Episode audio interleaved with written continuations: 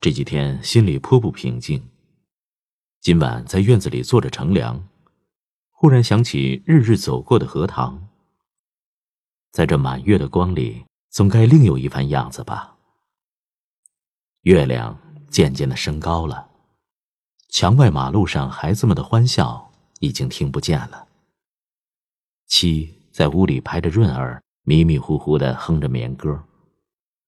我悄悄的披了大衫，带上门出去。沿着荷塘是一条曲折的小梅屑路，这是一条幽僻的路，白天也少有人走，夜晚更加寂寞。荷塘四面长了许多树，蓊蓊郁郁的。路的一旁是些杨柳。和一些不知道名字的树。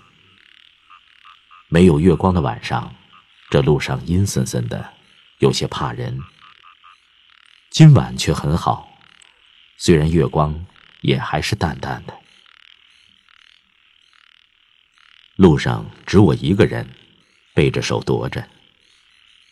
这一片天地好像是我的，我也像超出了平常的自己，到了另一个世界里。我爱热闹，也爱冷静；爱群居，也爱独处。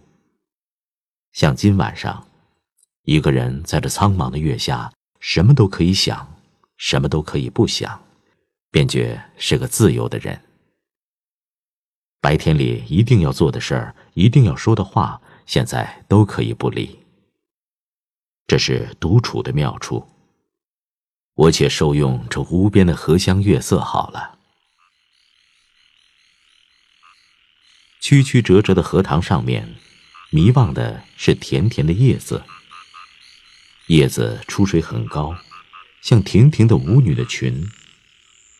层层的叶子中间，零星的缀着些白花，有婀娜的开着的，有羞涩的打着朵儿的，正如一粒粒的明珠，又如碧天里的星星，又如刚出浴的美人。微风过处，送来缕缕清香。仿佛远处高楼上渺茫的歌声似的。这时候，叶子与花也有一丝颤动，像闪电般，霎时传过荷塘的那边去了。叶子本是肩并肩密密的挨着，这便宛然有了一道凝碧的波痕。叶子底下是脉脉的流水，遮住了，不能见一些颜色。而叶子却更见风致了。月光如流水一般，静静地泻在这一片叶子和花上。薄薄的轻雾浮起在荷塘里，叶子和花仿佛在牛乳中洗过一样，又像笼着轻纱的梦。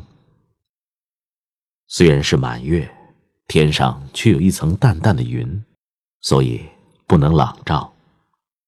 但我以为这恰是到了好处，酣眠固不可少，小睡也别有风味的。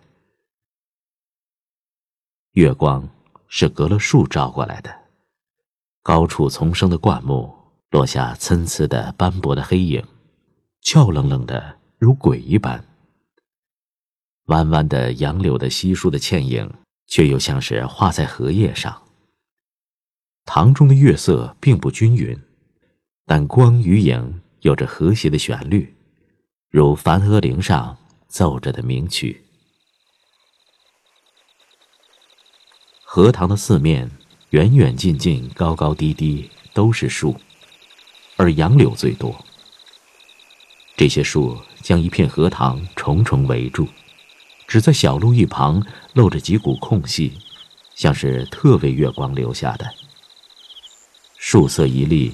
是阴阴的，乍看像一团烟雾。但杨柳的风姿，便在烟雾里也辨得出。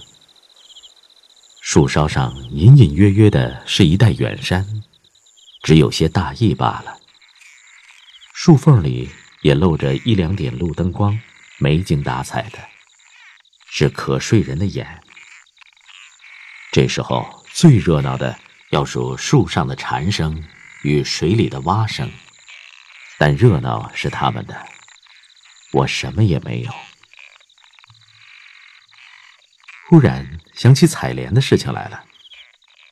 采莲是江南的旧俗，似乎很早就有，而六朝时为盛。从诗歌里可以约略知道，采莲的是少年的女子，他们是荡着小船，唱着艳歌去的。采莲人不用说很多，还有看采莲的人。那是一个热闹的季节，也是一个风流的季节。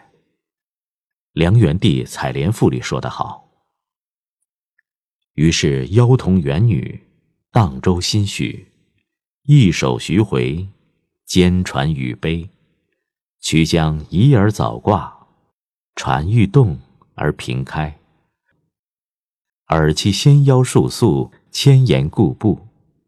夏始春雨，叶嫩花初，恐沾衫而浅笑，为轻船而敛居。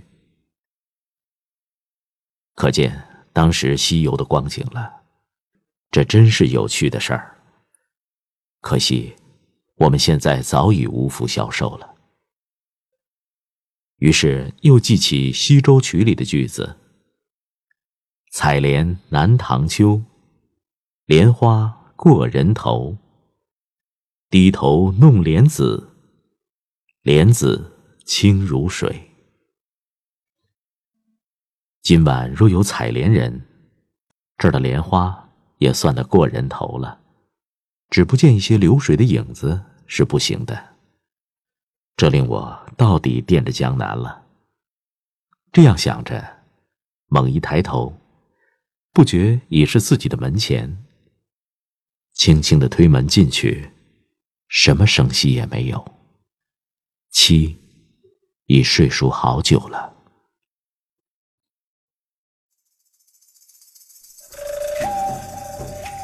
各位亲爱的朋友，欢迎搜索公众号“拿铁磨牙时刻”，那里有更多治愈系节目，帮助你利用每一次等车、等人、等外卖的碎片时间。不喂食鸡汤，只为强大的内心充电。公众号：N T M Y F M，N T 就是拿铁的拼音字头，后边的四个字母是 My F M，中间没有空格。输入中文六个字“拿铁磨牙时刻”，认准蓝色咖啡杯标识，欢迎你的加入。